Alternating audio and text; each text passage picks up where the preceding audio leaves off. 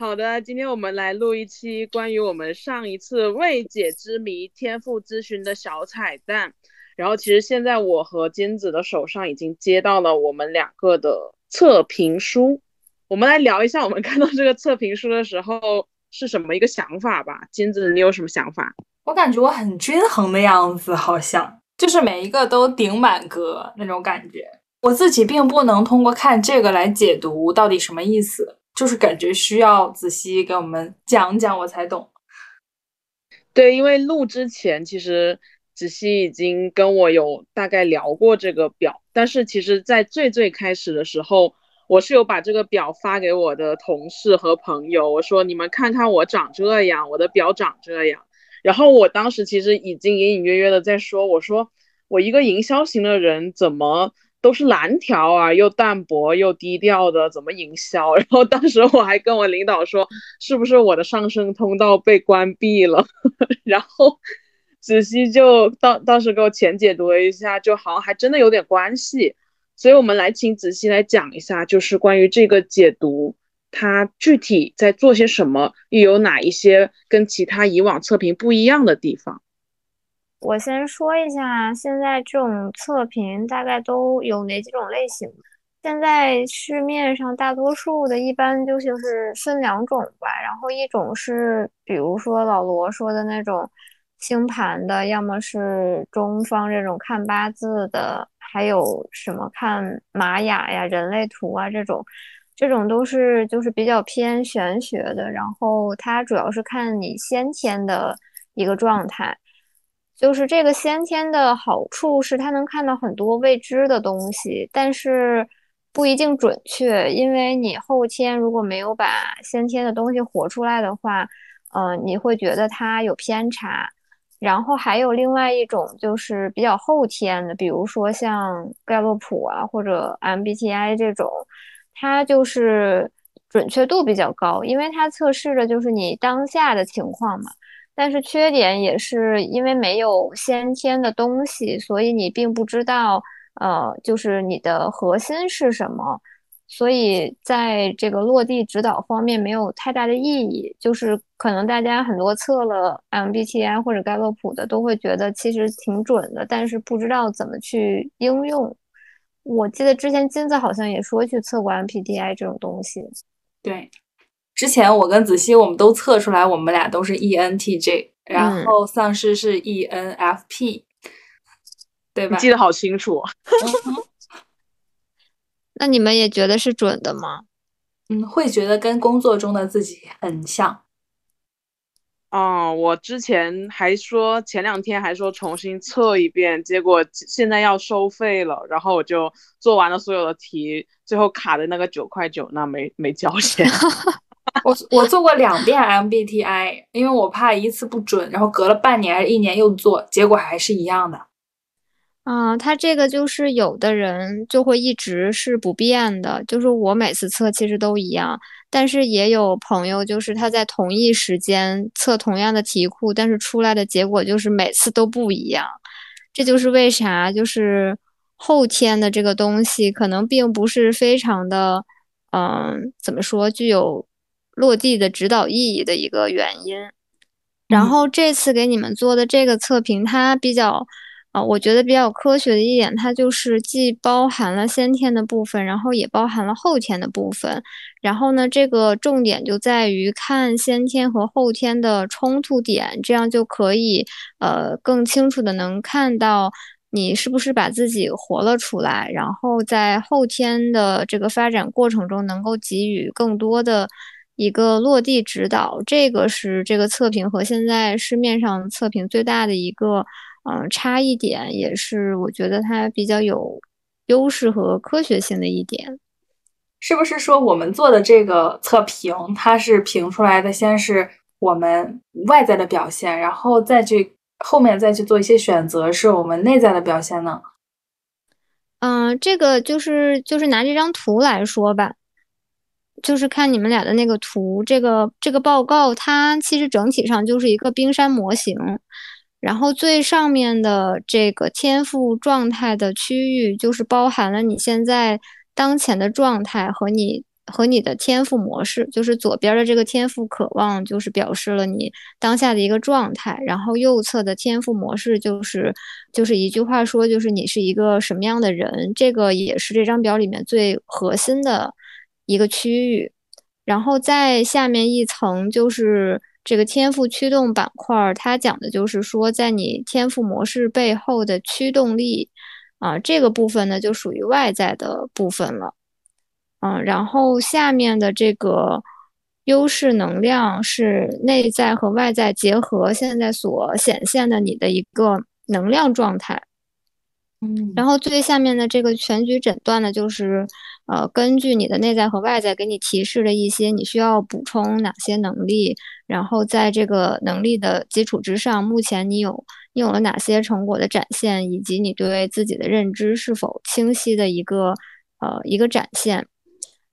哦，这样子，嗯嗯，这张表示是这样来看的，所以最重要的部分呢，其实如果只看天赋解读的话，我们只需要看啊上面的这个第一部分，就是天赋状态这两这两个板块就可以了，啊，因为就是说这个测评如果要去解决问题的话，也是需要结合啊这个测评者他自己的一些背景情况和他。现在所面临的具体问题，然后我们会去做针对性的信息收集，再结合这张测评结果来给他一个具体的落地的方案的指导。嗯，并不是说就只是看这张图，然后完全不不管他的背景信息就呃给他一些指导，这样也不是非常科学的。嗯嗯，那我们来看一下呗。好，就。你看，我跟金子两个其实差异还挺大的，就这两个项目来说。对，然后就是因为咱们今天是个彩蛋嘛，然后你俩目前也没啥迷茫的需要解决的问题，所以这次就纯天赋解读，然后给大家录个录个 demo 这种感觉。啊，然后如果就是听众有具体的职场困惑，想要做个性化的这个。解决方案指导的话呢，会在过程中啊会去做信息收集，然后在结果的部分也会给到他比较落地的一个解决路径。嗯嗯，因为其实我跟子熙比较熟嘛，然后子熙对金子其实没有那么了解，我觉得可以不妨就是说你先解读金子的部分，看看金子对于你这个解读的感受是怎么样，然后对比我的。嗯，我我也是想先解读金子的。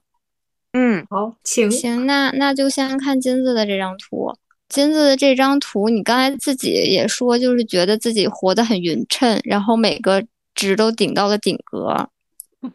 哦，然后这个你的感觉还挺准的，因为就是咱们就先看左边的这个天赋渴望的这张图，它现在反映的就是金子目前的状态，就是能看出来。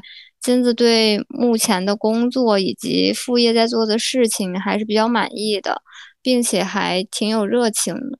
然后对于未来他自己想要发展的方向还是很清晰的，同时也非常信任自己能够做好。不知道金子现在目前是不是这个感受？是，能具体一点吗？因为我你看我这一个就是方向和信任度是有一些缺的。然后我自己也会觉得说，其实我第一是我正在做的这个副业，它并不是一个传统的行业，它其实是我们自己捏出来的一个新东西。所以其实我对这个就是等于说是摸着石头过河，就方向上其实我自己不是特别肯定。然后从信任度上，我不知道这个信任度应该是反映是我对于人还是对环境的一个信任度呢？这个是对你自己。能不能做成事儿的信任度啊？嗯，像我来说的话，我自己的职业，首先本职工作产品经理嘛，这个事情呢，我不想把它做到特别精，就是成为一个高管的状态。我就喜欢作为一个螺丝钉去做产品经理的这种感觉，这是我所享受的，所以我对当前的现状比较满意。而且我觉得，如果长时间干这个也也是可以的。然后在副业上呢。其实我对副业现在赚多少钱、赚不赚钱没有太大的追求，主要是做像播客或者类似的一些探索的事情，会让我觉得很有意思，比较有充实的感觉。那这个方向上是我喜欢的，我就可以做下去，所以就没有太强的呃恐惧感或者是不安全感。嗯，对，就是它这几个维度，并不是说一定要达到多么多么大的成就才会是满意的，或者是说对自己信任的。它只是你对当前自己状态的一个评价。就像金子刚才说的，你对主业工作可能没有特别高的职级追求，你现在觉得就是这个主业工作和你副业做播客这件事情很平衡，然后也能。获得你想要的一些这个主业的稳定，还有副业上的一些探索和滋养，你就觉得很满意，然后也是自己想做的事儿。那这一点对你来说，它就是一个满意度高的，并且方向比较明确的一个状态。嗯，是的。那我提个问题，就是你说，如果说在某一块有缺角的话，这意味着什么呢？就拿你的图来说。嗯，就是老罗现在的状态，就是你对你当下也是满意的，而且对你在做的事情，嗯，热情度很高。但是就是对于未来长期要发展的方向，你其实不太确定。就是你其实不确定你未来主业是不是就要干这个，然后副业做播客，现在是做的很开心，但是长期要不要做呢？你可能也不是很确定。所以在这种方向不确定的基础之上，你对于自己未来能不能有所成就，对于自己也不是非常信任。那我就觉得有一点意思的是，我虽然这个信任度和方向度并不是很高，但是我现在的心态就很平静。但可能以前啊，就是两三年前，我可能就会非常的动荡。就是如果说对。如果说不有些值比较低的话，我的内心也是非常焦虑的。那你说这个东西它会跟自己的心态去挂钩吗？是有关系的，因为它反映的是当下你自己对自己状态的一个评价嘛。嗯，不过我我突然理解了，就是如果说我自己满意度高的话，其实我也是自洽的，那就不一定是说我会很焦虑或者怎么着。对，如果是很焦虑的人的话。呃，满意度这块儿它其实不会很高，但如果你对当下比较满意，只是对于未来不太清晰的话，那对当下的情况你是满意的，所以它，嗯，它是比较合理的，所以也是和你自己说的，就是说跟心理状态有是有关系的，因为你对自己的评价其实就是心理状态所反映出来的嘛。哇，那我突然在想，我可不可以这么理解？我是一个很活在当下的人，然后金子是会有一些规划，或者是对未来的展望，是这意思吗？嗯，这一点其实和后面的部分都是有联系的，就他们也不能割裂来看，所以就是整体的解读，你会觉得，嗯，就是是互相关联的，嗯。那我们是不是可以就是结合天赋模式，然后去就可以解读这个了？嗯，对。然后特别特别搞笑的一点啊，就是金子的这个天赋渴望部分能看出来，你对于目前整个的状态是非常均衡，而且很自洽的。然后呢，在给你呃做了这个测试之后，你现在这个表反映出来的是呃服务型的人嘛？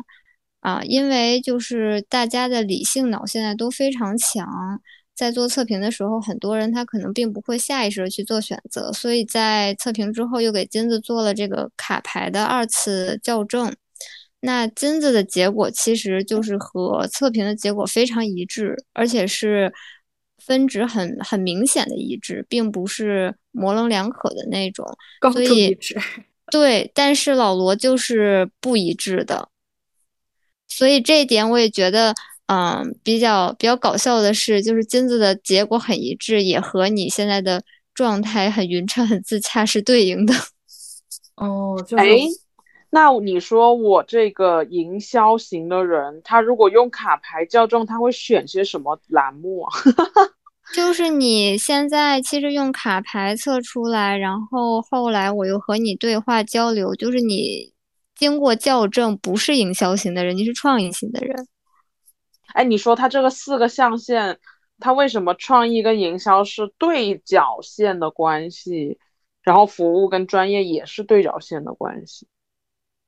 嗯，因为这样是一个相对的，就是，呃，营销型的人，他就是理性又理理理性又现实的人，但是创意型的人就是感性又理想的人，所以他们是一个对角关系。那服务和专业呢？嗯，也是这样的一个对角关系。就他虽然现在就是这个天赋模式，它虽然只有。四个类型，但是它每一个类型又结合每个人不同的背景，它其实又有一一定的区别。那就那就全都解解读一下吧，就是简单解释一下，然后从从左往右看吧。就是专业型的人呢，他就是比较理想，但是同时又很理性的人。就比如说，咱们想象一下，就比如说做科研的人。他是非常理性的去做他的研究的，嗯嗯嗯。但是呢，他们能在一个领域里面扎根，他又是很理想的。如果没有这些理想情怀的话，他没有办法就是日复一日的去做这些研究啊，去做科研。哦，所以专业其实是类似于科学家类型的人。对对对。我我所对接那些研发中的顶尖的人，越顶尖可能就越专业。对，而服务可能就是我们产品经理这种服务客户，然后服务同事。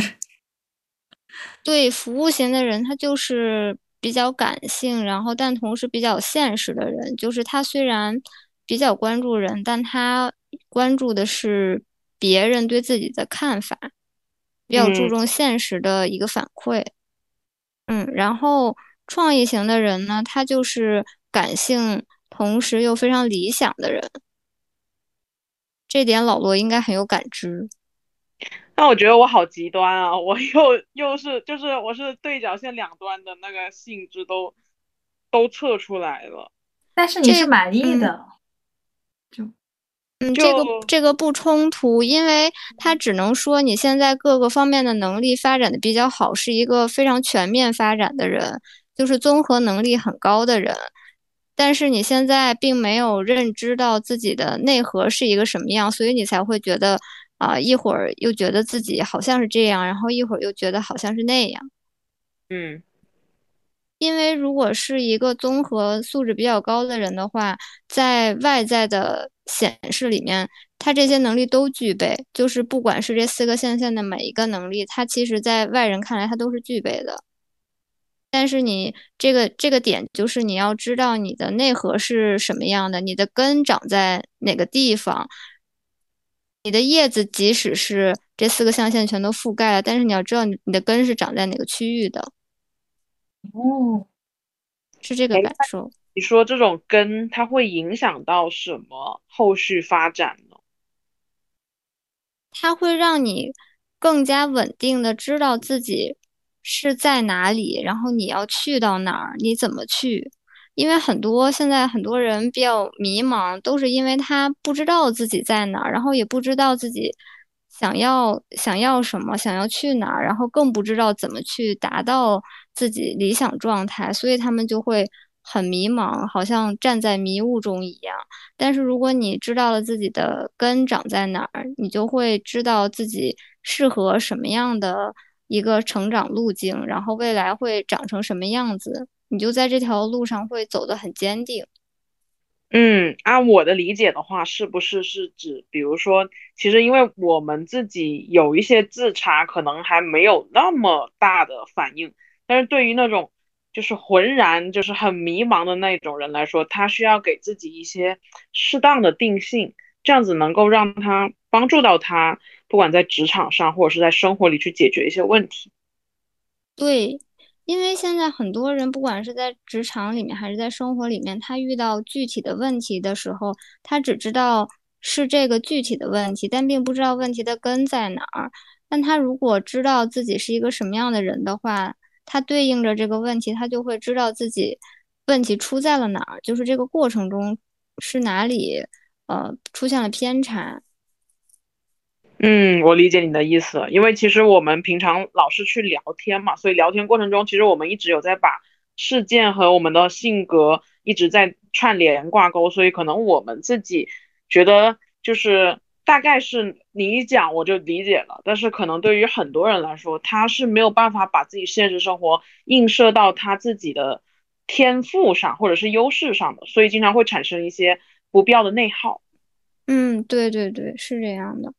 嗯，那就先，呃，解释给金子解释一下这个服务型的人，就是金子这个这样这种类型的人是什么样的？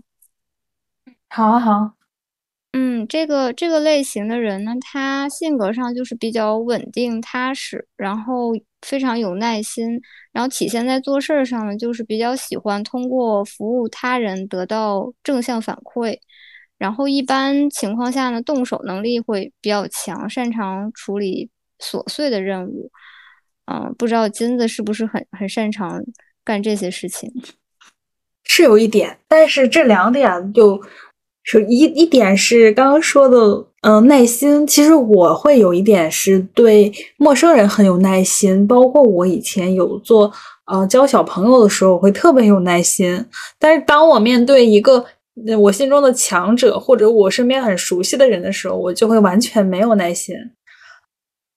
这个我不知道是怎么回事。嗯，对，因为就是呃，你比较注重别人对自己的看法，应该是很大的成就感会来自于别人对你的认同。但是就是这种服务型的人，一般都不太愿意主动出头。就是你刚才提到说，嗯，对于。感觉是个强者的人，你就不太有耐心，是因为这个强者的角色在在你心里，他并不是一个需要服务的一个角色。是是，我特别在意这种心中的公平和互补。如果这个人更弱，我就更想帮他。你在下面的这个就是天赋驱动这块，你的公平也很高，就是也是对应的。嗯。是的，然后琐碎的事情我是有感触的。我有时候一天可能，嗯，做好多的小的事情，我做完也是很有成就感的。可能很多人说不喜欢做那种特别打杂的工作啊，或但我有时候还挺喜欢做的。解决解决完一个事情，就是勾掉了一个 checklist，我觉得很开心。嗯，对，而且就是你应该是更更有耐心，就是很能坚持同一件事情。是天天骑车吗？对，然后其实就是对于你来说，你的发展路径应该是会去找一个你能够当成标杆或者是前辈的人来做，来为他做辅助。这样的话，你是心里非常顺畅，而且做起事情来很得心应手的一个状态。对我从小就喜欢当第二，我就喜欢当那个。副手，我不喜欢，我就是不喜欢特别出头的感觉。我喜欢在别人背后。如果让你去出头、抛头露面，然后让你去做一些大的规划的话，你应该会感到很难受。很是很难受，而且我在读书的时候也很难受，因为我们读的是设计专业，在创意这个方面，我觉得我是完全不行。所以你跟老罗就完全不一样。对，提到创意我就很难受。就其实我们一开始做播客的时候，金子就说啊，我喜欢偏后方一点的。他就是想做一个呃，就是他意思是说我是那个主的，然后要出来抛头露脸。他就是想 做一些那个运营啊，就是这种类型的。然后后来才慢慢发展成现在的这个方式的。对，包括他们说做个人 IP，然后我就说我其实更希望成为一个 MCN。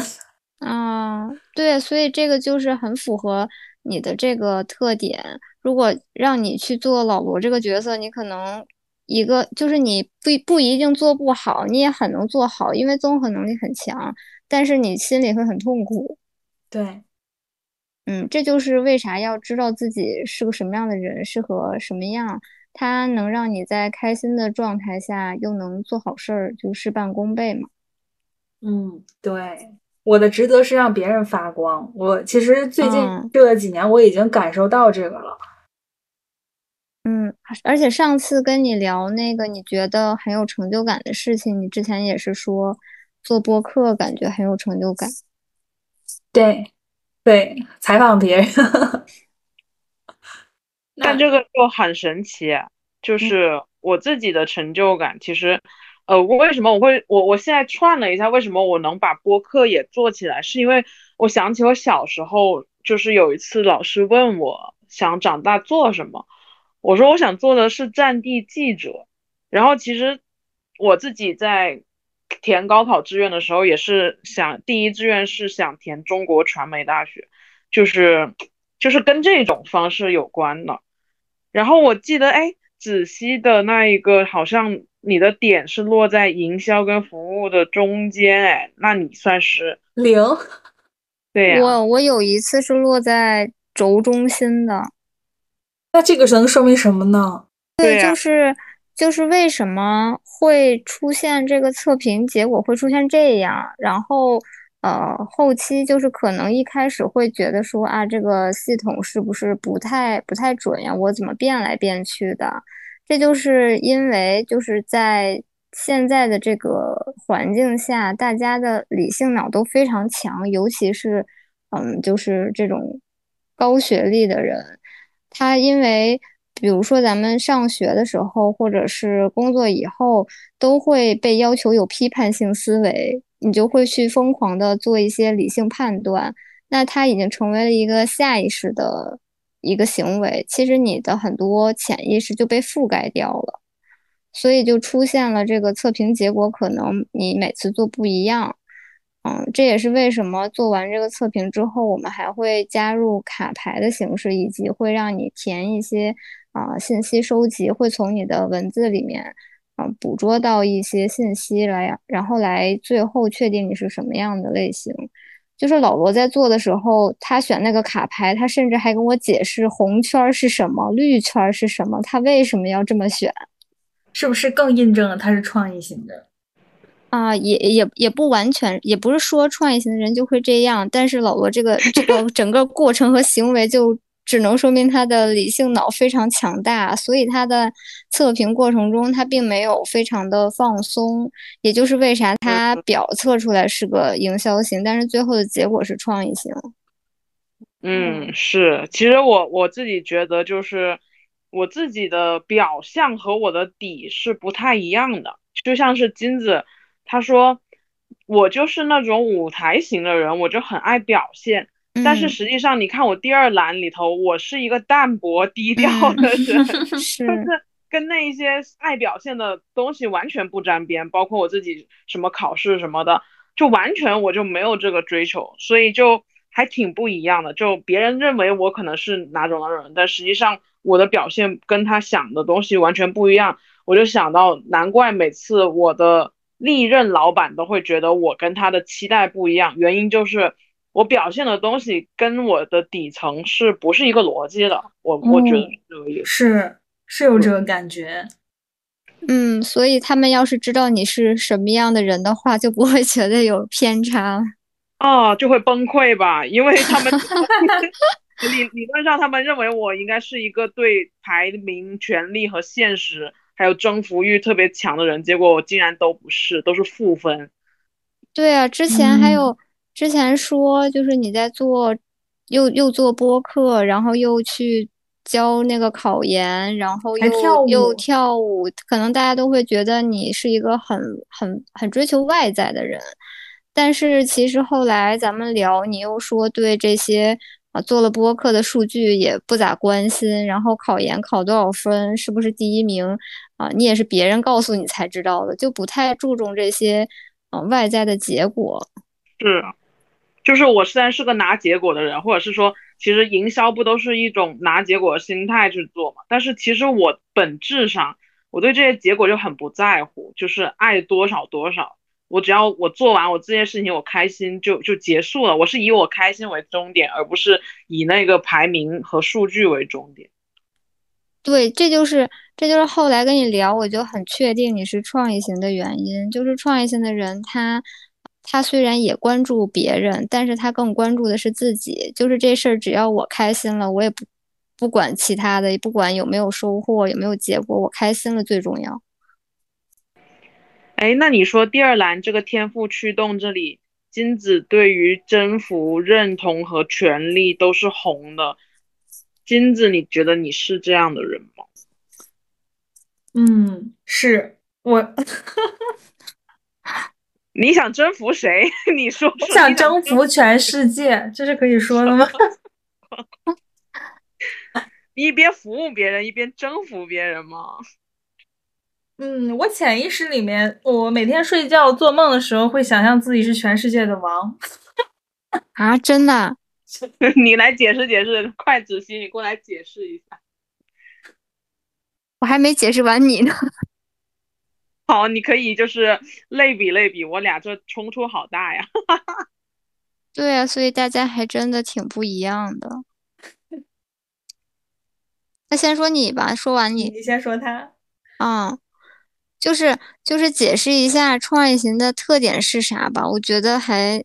就是跟老罗的底层还都挺像的，就是首先第一个就是，呃，创意型的这个特点就是他的爱好非常广泛，但是都不太精通。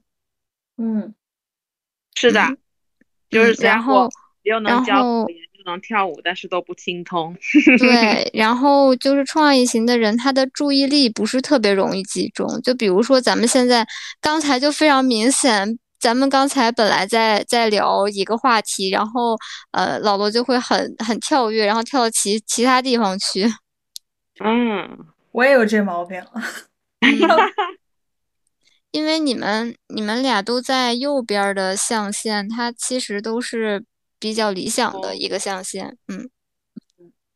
然后在做选择的时候，呃，老罗比较注重的就是是不是自己喜欢的。如果你要是不喜欢，就算做了，心里也很犹豫不定。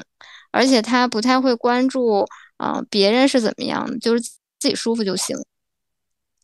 嗯，是的，嗯。然后在工作场合，你你应该不太喜欢被管制，就很追求松弛感。然后你。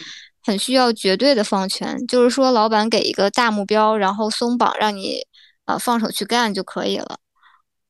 对对，所以为什么我说我月底想要休息，就是因为我觉得别人把我困住的话，我就很不爽，然后我就会希望就是不管有没有钱吧，反正我要先休息一阵子，我要松掉这个绑。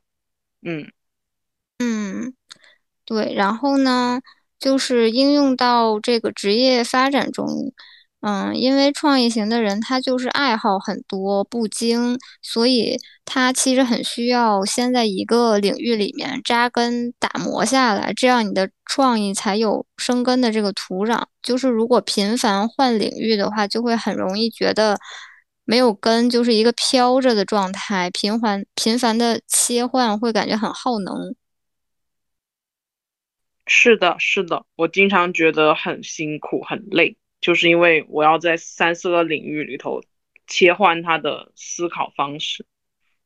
嗯，然后就是对于这个类型的人，他的整个的呃成长的一个基底，就是说不不要在一个垂直领域去跟别人比专业，而是要跟别人比这个组合拳，就是要去做组合优势。就举个例例子说吧。就是人家之前不是有好多都会说啊，我是相声界最会演戏的，就类似这种表达，就是一种竞争思，一种错位竞争的思维吧。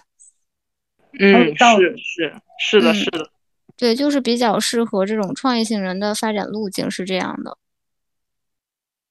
他就是那个景观界最会跳舞的，跳舞界最会 打广告。对，虽然每个都不太精通，但是组合起来就是他自己最大的优势。对我，我就觉得子熙这句话其实挺点到我的。就是之前我们其实，在哪些职场里头都会说什么，你要做梯形人才，做派型人才，好像你不深你就有问题一样。但是你说到这个组合拳，我就发现还真是，就是我就发现其实那些很金砖的人，他在一个全局或者是一个散落的一个信息里头，他就只能抓到他自己看得到的东西。但是我是能够把每个东西的那个大面都给他顾到的，所以就是两个是不一样的思路。嗯嗯，对，所以就是要清楚自己是适合什么样的一个路径，才能更好的结合你自己的一个通用能力去把它发挥出来。像金子跟老罗，其实你们俩就就是两种路径。嗯嗯嗯，要根据自己是一个什么样的人，然后去选择你的呃职业发展的一个岗位啊、行业啊，都是嗯比较准确性比较贴合的一个方法。对，嗯，然后老罗和金子相比较的话呢，其实老罗就比较活在自己的世界里。你的第二部分也能显示出来，你现在是一个很向内的状态。然后金子相比起来呢，就更考虑他人的需要，而且更有耐心，更能坚持同一件事儿。可能老罗在频繁的干不同的事情，在干组合的事儿，但是金子他就是比较专注于同一件事儿。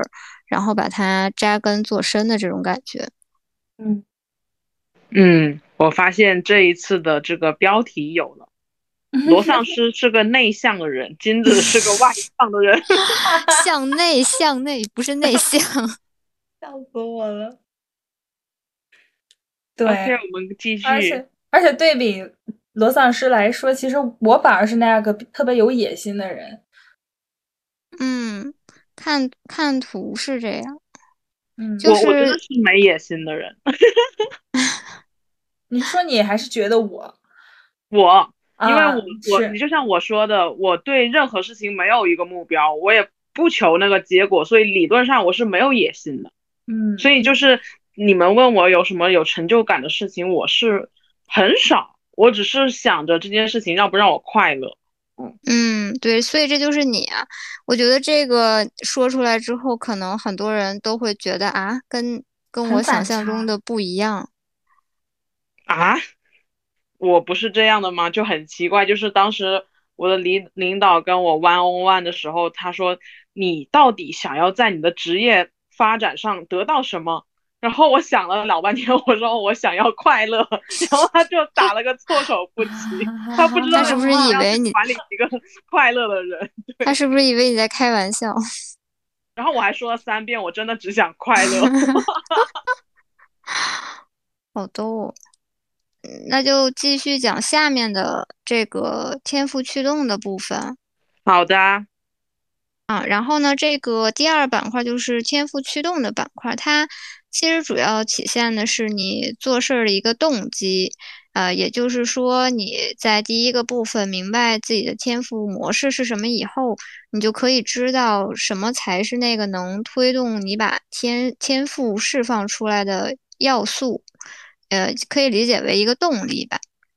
然后老罗的这个部分整体看的话。它的蓝色比较多，就是说明他和自己的内心链接比较强。他刚才也说，就是比较追求快乐，就是很注重自己感受的一个人。嗯，然后这块儿也是跟他自己的感受是比较对应的。嗯，然后金子反而红色的部分比较多，也就是说，嗯，是不是只有他的快乐是从内在来的，但我的更多是从外在来？也可以这样理解。嗯，但是这个红色多还是蓝色多，它并不是绝对的，它还是要根据你的天赋模式以及你现在所处的状态，是不是遇到了啊某些职场问题来判断它是不是有问题的。嗯嗯，像老罗的话，他呃创意型的人，他其实就是要蓝色比较多，要和自己的内心。呃，产生链接，他才能达到比较自洽的一种状态。但是如果他想获得外界的呃一些成就的话，还是要更入世一些，就是要去追求一些啊外在的认可。这样的话，他才能把他的天赋变成他的能力，去获得一些结果。嗯，明白。因为其实我看到我还挺多，竟然是在中性的这个杠杠。我其实自己我都挺意外的，因为我本来觉得我应该是一个很鲜明的人，然后没想到其实我灰色的地带还蛮多的。嗯，就是这个区域是一个外在的状态，所以它会根据你呃当下的一个状态和遇到的事情会有所改变。然后下面的这个优势能量的部分呢，是一个内在和外在结合的区域，它主要就是体现你当前的能量值。嗯，就是咱们能看到你整个每一条的值是怎么样的。嗯，然后整体呢，能看到你现在是就是这个能量状态是比较饱满的，还是整个人嗯能量能量比较低，处于一个低气压的状态啊。另外也能够看出来你的优势是在思维方面，还是行动力方面，还是说社交方面。像老罗这张的话，你的这个优势其实是在你的行动力比较强，可能你啊。并没有想特别长远的事情，但是你就会先行动起来，执行力强。对对对。但是金子的这张反而就是你的思维能力很强，你要先可能你先只做了一步，但是你已经想到了三步、四步、五步以后的事情，呃，其实也是你比较适合去做服务的一个表现。嗯。那这个地方的能量分布，其实指的就是你最强势的那几种能量，是吗？因为它的能量分布里只有意志，但我有四个。嗯，他有的人这些有可能全满，也有可能只有两个是五分。嗯，那这个是越高越好吗？嗯，它并不一定是越高越好，因为它也是一个内在和外在结合的一个部分。它有可能你当前的呃能量值比较低，那你可能某几个值就会比较低。但是经过嗯，比如说咱们这种嗯咨询，然后解决了你的一些问题，提高了你的心力，那你可能会整个的能量就会就会提高。其实它。是一个有点像体检的一个一个区域，能看出你现在的身体状况，就是能量状况怎么样。然后经过一段时间的调理，哎，这个能量状况它是不是提升了，也是可以从这个部分看出来。那比如说这里面我的物质特别低，这个是说明什么呢？啊，这个物质就是说代表的是我拥有，就是说金子的对于当前。你的安全感可能比较低，安全感，但是我满还是满意的，是有信任的，但是我却，呃，缺乏安全感。对，这个安全感是对于你所拥有的东西的安全感，就是你现在虽然可能拥有它，但你觉得你有可能会去失去它，对于他的安全感并不是很高。哦，这倒是真的。包括我的工作，我觉得它也可能随时会换一个。然后我的钱呢，都在股市里，也不是很靠谱。嗯，其实有的时候还感觉，嗯，莫名其妙还挺准的，是不是？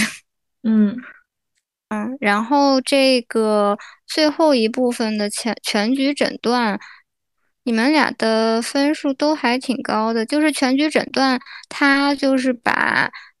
现在的通用能力分成了四大部分的底层能力，然后在右侧的机会提示部分呢，你就这个切入点的意思就是说，你对于自己目前的自我认知是不是清晰，知道自己呃可以从哪些方面去入手去做事儿。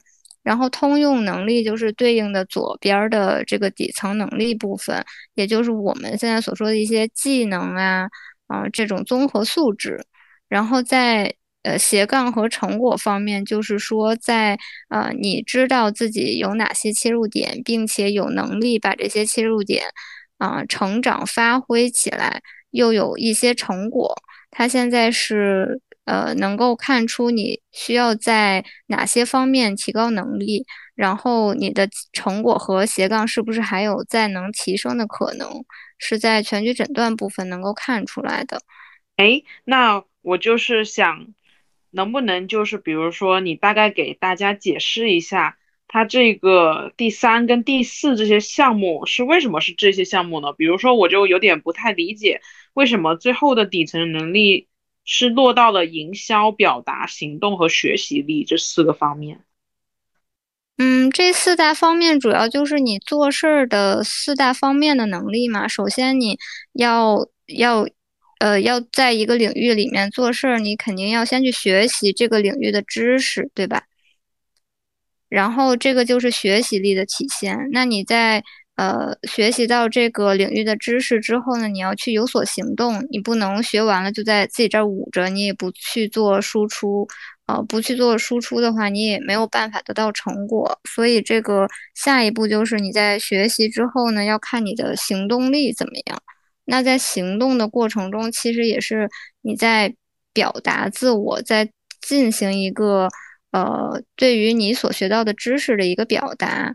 嗯，那在表达之上呢，也是对你整个呃，不管是对你整个人，还是对你整个掌握知识的一种营销能力。那在这个四大维度之下，你才能够最终拿到结果，做成事儿。它其实是一个比较，嗯，就是它这个区域所讲的底层能力的一个表述。我觉得仔细的解读其实是给丧尸提供了一个方向，哎，然后也让我更加自洽了。我现在选定的这个方向是 OK 的，可以继续走下去的。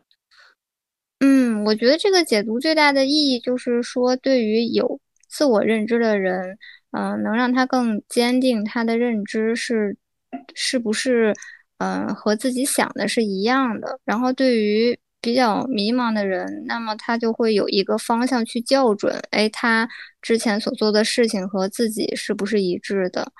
嗯，然后同时可能也能帮大家看到一些自己呃没有看到的盲区。我觉得这个是测评的意义，就它并不只是一个工具，还是要看怎么去解读和认识它。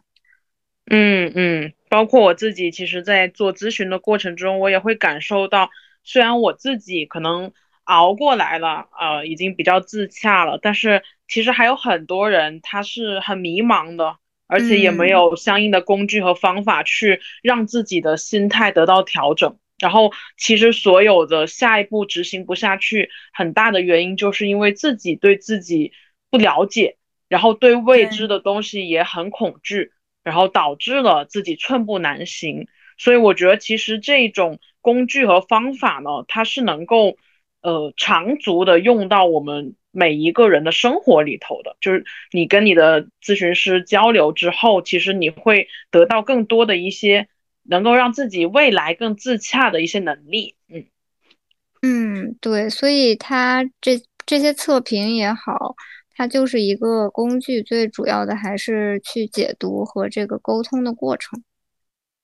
好，那我们今天就把小彩蛋先截到这里了。就是听了我们的播客，想要做测评的呢，就可以来联系我们，然后找到子熙，我们可以去深入的做一对一的天赋解读。